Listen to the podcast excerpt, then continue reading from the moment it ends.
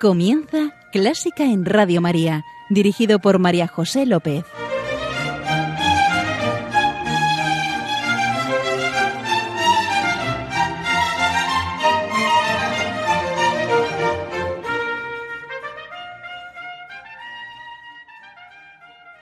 ¿Qué es la música?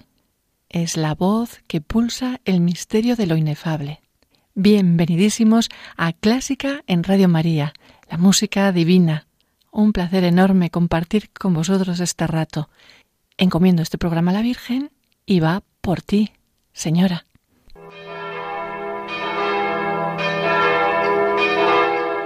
Hoy oramos con la Virgen. Sí, a ti, querida Madre, a ti, Señora, te pedimos, ayúdanos a perseverar y a profundizar en el conocimiento de tu Hijo, para más amarlo y más seguirlo, y que nos dé un corazón como el suyo. Y te lo pedimos cantando.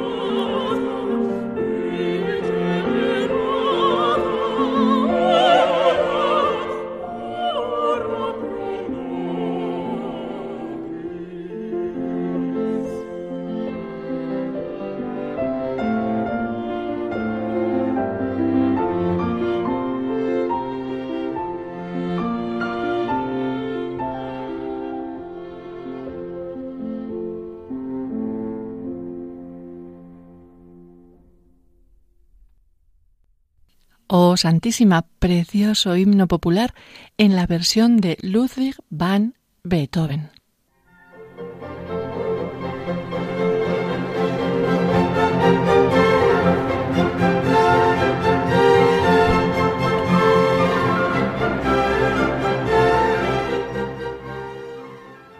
Aquí estamos, sí, con nuestro invitado de hoy, hoy invitada, Paloma Ibarra. Paloma es eh, financiera, una estupenda profesional, es madre de tres hijos y amante de la música. Hola Paloma. Hola María José. ¿Qué tal? Sí, parecen pocas cosas, pero la verdad es que me cunden mucho. Bueno, amante esposa. Me, y amante esposa también. Todo eso me lleva mucho tiempo. ¿eh? Pocas, dices. Bueno, ya sabéis, Paloma está aquí para compartir con nosotros su música, la música que le emociona, que le eleva. Paloma, si yo te digo música y Dios, ¿eso qué te inspira? Pues una conexión clarísima. La música la crea el hombre, el hombre está hecho a imagen y semejanza de Dios, está hecha para el disfrute del hombre y el hombre la utiliza para alabar a Dios. Sí. Vuelve. Viene de Dios y vuelve a Dios. Vuelve a Dios, efectivamente. Paloma, ¿y con qué pieza vamos a empezar? Pues vamos a empezar con el concierto número uno para piano y orquesta de Tchaikovsky, que fue la introducción que yo tuve a la música clásica. ¿Ah, sí? Sí, es la primera pieza de música clásica que escuché, recomendada por mi madre. Le encanta la música clásica, les gusta Mm. mucho a mi madre y a mi padre. Em, cada vez que oigo esta pieza siento muchas cosas, em, porque la pieza en sí, la parte que vamos a escuchar, es muy variada. Va desde la parte que te acuna, la parte que te sosiega, la parte que te hace sentirte tranquila, hasta pues una fuerza increíble en determinados acordes que bueno, pues que te, te remueven un poco. Seguro que la conoces, es una de las grandes piezas de la música, querido oyente. Primer movimiento, trompas, Eh, muy fuerte, empieza muy muy fuerte, gran pórtico para las sucesivas melodías. de muy cambiantes. Sí, consoladoras, apacibles, mm, románticas. Sí, por supuesto que sí. Sí. Sí. A ver qué te inspira, querido oyente.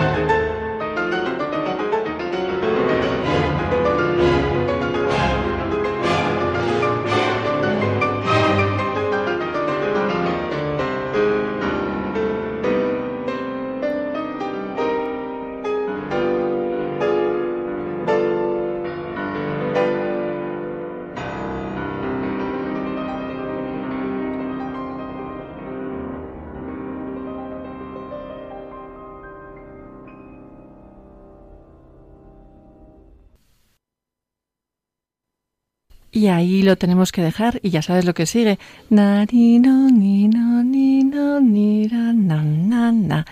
Pero como Paloma ha traído mucha música, tenemos que acortar. acortar. Es Sí. maravillosa la conversación que hay entre el piano y el resto de instrumentos Sí. de, de la orquesta, ¿verdad? Sí, sí, sí. Bueno, pues independientemente de los sentimientos que genere esta obra en mí o en otras personas, también yo creo que es importante, María José, si te parece, que hablemos un poco de la creación, del momento en el que se creó y de la persona que lo creó, un gran compositor ruso, no muy reconocido ni querido entre los suyos porque quiso componer, él era ruso y quiso componer al modo occidental. Por otro lado, los occidentales tampoco reconocieron su técnica hasta pasados una serie de años y era un hombre muy atormentado, cosa que se puede ver en alguno de los movimientos de, de- de esta obra, ¿no? que yo creo que le, le, le imparten fuerza, ¿eh? precisamente ese- esa personalidad tan, tan atormentada. ¿no? Entonces yo creo que es muy eh, es, es importante conocer a la persona que lo creó, los motivos que le llevaron a, a esta creación, en qué contexto vivía y lo bonito de la música es que independientemente de eso todos lo disfrutamos durante muchos años después y cada cual a nuestra manera y a cada cual nos evoca no necesariamente ese mismo sentimiento que tenía el compositor. Eso No, es trasciende, lo trasciende, mágico. lo- sa- sale, sale de él, exacto nos lo ofrece y lo disfrutamos. y lo disfrutamos Sí. efectivamente. ¿Y qué es lo siguiente que vamos a disfrutar? Bueno, pues lo siguiente que vamos a disfrutar es la ópera Nabucco de Verdi y en concreto la pieza que vamos a oír ahora es el coro de los esclavos. Es una pieza que fue muy importante en su época porque si bien representaba un evento del Antiguo Testamento, como se identificó en aquella época, era como un himno. Sí, está basado en el Salmo 137, los hebreos o juzgados por Nabucodonosor, ¿no? Babilo- Babilonia, sí. Eso es. Y en aquel momento Italia estaba sometida por el Imperio Austrohúngaro y para el pueblo italiano supuso un himno. Mm, Un himno oficioso que habla de su patria tan bella y perdida, pero con la esperanza de... Es una música preciosa y una letra preciosa. También eh, se escribió en un momento de la vida de Verdi un punto de inflexión. Había perdido a su mujer, a sus dos hijos y estaba muy desanimado. ¿Ah, sí? No quería volver a componer y fue un punto de inflexión porque cuando arrancó con esta ópera compuso muchísimas más después. De hecho, una de las intérpretes de la de, de Nabucco eh, fue la que su, su siguiente mujer, su segunda mujer. Mm, no sabía yo eso. Sí, sí. Sí, sí, Así sí, que nu- sí. nu- nunca sabes dónde está tu futuro y en este caso claramente estaba en esta ópera. En esta obra tan inspiradora. Ve, vuela pensamiento con alas doradas, pósate en las praderas y en las cimas, donde exhala su suave fragancia el dulce aire de la tierra natal. Oh, mi patria, tan bella y perdida. Inspirador, ideales elevados, hermosa. Muy bonita. ¿La cantamos? Vamos.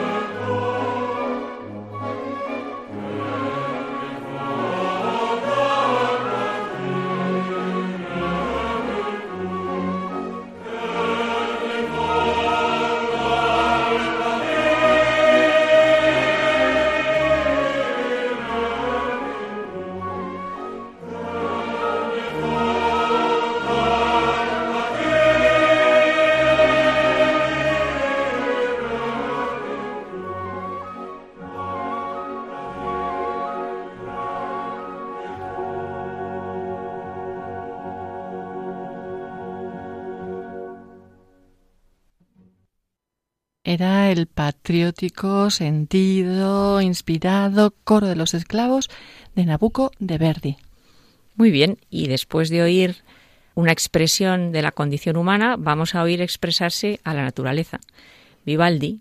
Ah, adivino, adivino. Las Pues cuatro Nada, estaciones. nada original, pero, pero es el verano.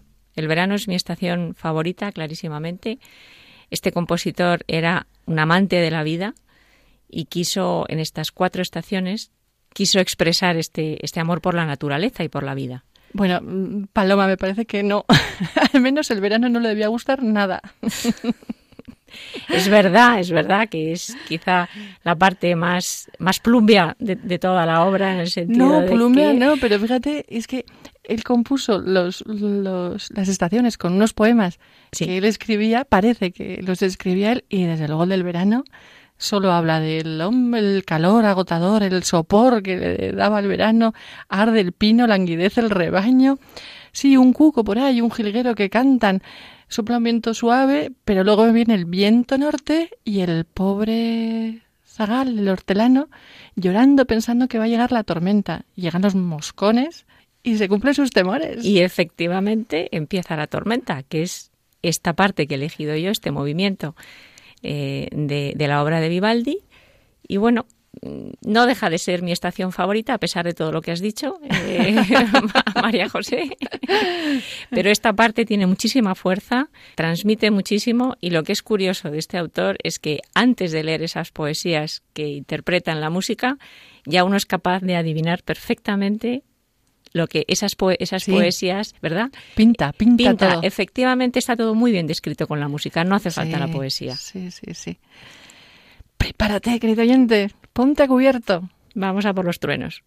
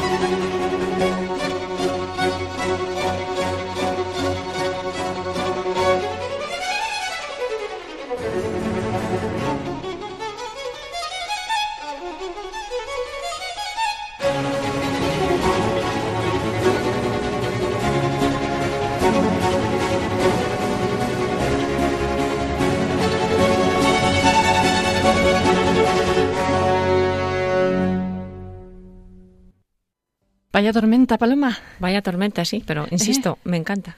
Sí, yo conmocionada. Física, todo. Se, se nos movía el estudio aquí. Sí, tiene mucha fuerza. Una maravilla. Seguimos con fuerza. Muy bien, pues vamos a por a por Borsak, vamos a su sinfonía número 9, mal llamada del Nuevo Mundo, porque es desde el Nuevo Mundo. Ah, La escribe la escribe en Nueva York. Se deja empapar por todo lo que es él era checo. Él era checo, efectivamente. Ah, Bohemia, sí. Sí, sí. Y lo que hace es fusiona un poco ese, ese- esa, esa forma de componer tradicional europea. Le intenta dar unos ritmos multirraciales de todo lo que vive él en América. Y bueno, el, el resultado es una música, yo creo que muy. que transmite mucha esperanza. Algo que tiene mucho futuro. Eso es lo que a mí me evoca cuando, cuando la escucho. Ay, ¿qué movimiento vamos a escuchar? Vamos a escuchar el último movimiento, el movimiento de cierre, que espero que os guste a todos. Sí, ahí recapitula todos los temas y, y luchan entre ellos, ya veréis, es trágica, épica, lírica, es colosal. Yo creo que es tan conocida como la novena casi de Beethoven, ¿verdad? Sí, efectivamente, es muy Mm. conocida. Vamos a ello. Vamos a disfrutarla.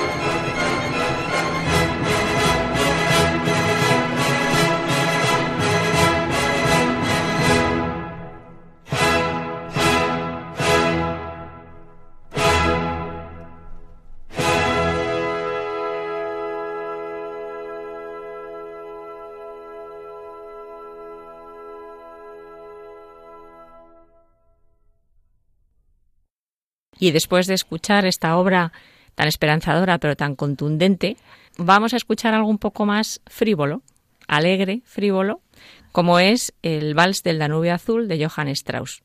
Oh, qué bien. Nunca me traen valses, con lo que a mí me gustan. Es que todo lo que relaciona la música y el baile Oh, me gusta mucho. sí. Me gusta mucho. Me gusta mucho la música aplicada al baile.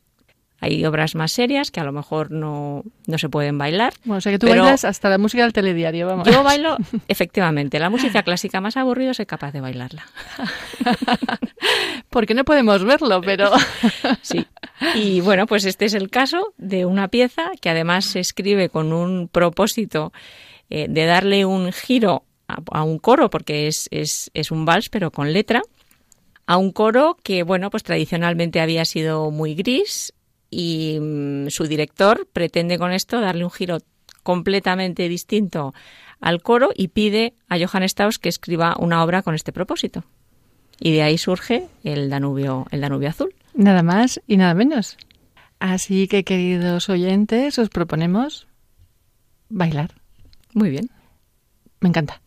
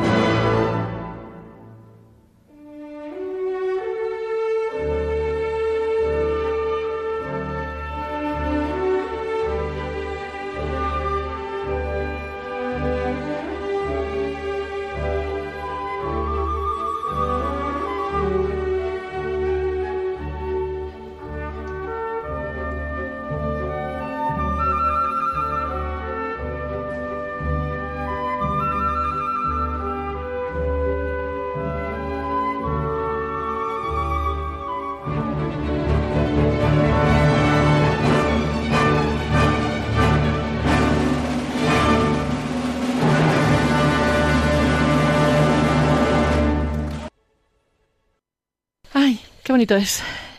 Muy bonito, sí. Delicioso, encantador. Eh, es belleza, ¿verdad? Qué delicadeza. Y, no te evoca a mí, siempre me evoca momentos bonitos. Efectivamente, momentos de celebración. celebración. Ah, qué bien. Insisto, baile, baile, baile. El vals es un baile precioso, precioso. Sí, sí, sí. Precioso. Y bailando, sonriendo, nos vamos a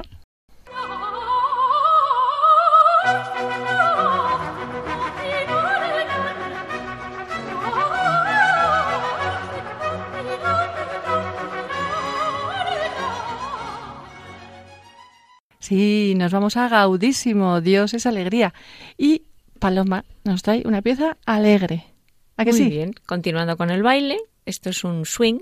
Oh, de los hermanos Miller, cuatro voces magníficas, poco Bueno, la, consideramos clásica, ¿verdad, querido oyente? Yo creo que sí. Cuando la escuchen ya verán cómo sí. Es un swing, una mezcla de pop, jazz que acaba derivando en el swing y es la que yo bailo todos los jueves en mi clase de baile con mi marido. Lo pasamos muy bien y es un momento estupendo de la semana que nos sirve para relajarnos y para disfrutar.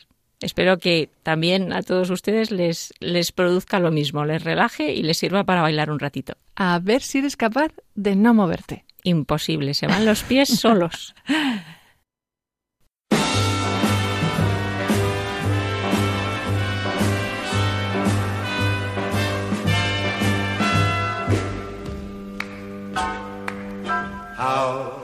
is the sky? How blue is the stream?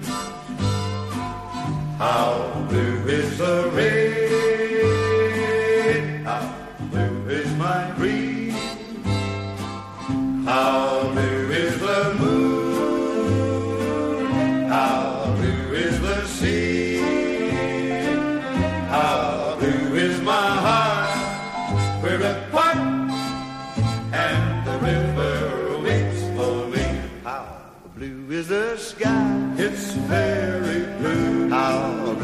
Is the stream? Blue, very blue. How blue is the rain? It's hazy blue. How blue is my dream? Real crazy blue. How blue is the moon? It's moony blue. How blue is the sea? Lagoony blue. How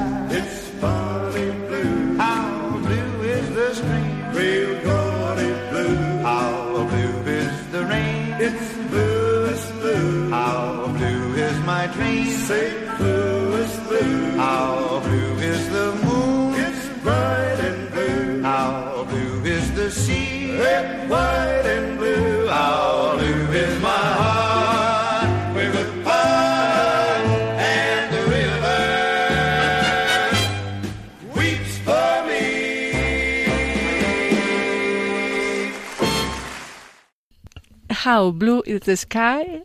Qué azul es el cielo, qué azul es mi corazón. Y ya cuando bailo... bueno, te lo creas o no, querido oyente, Paloma me ha estado enseñando los pasos. Uno, dos, tres, cuatro. Uno, chachi. Chachi, chachi, se disfruta mucho más la música cuando se baila, que sí. Sí, sí, sí. Y con este baile nos tenemos que ir. Alegres y contentos. Así es, alegres Sí. y contentos. Y dándote muchas gracias, Paloma, Paloma Ibarra, por venir aquí, por compartir tu música, tus sentimientos y tu baile. Gracias a ti, ha sido Mm. de verdad un auténtico placer, lo he disfrutado muchísimo. Pues esperemos que tú también lo hayas disfrutado, querido oyente. Gracias, señor. Gracias, señora. Querido oyente, muchas gracias por estar ahí. Espero que estés hasta cansado. ¿eh? Y ya sabes, queda con Dios, Él te guía y Él te guarda. Y un beso muy fuerte. ¡Mua! Y dos. Sí. Y ahora salimos despidiéndonos con el gorro, ¿no? Exacto. La, la, la, la, al ritmo. Al ritmo. Adiós.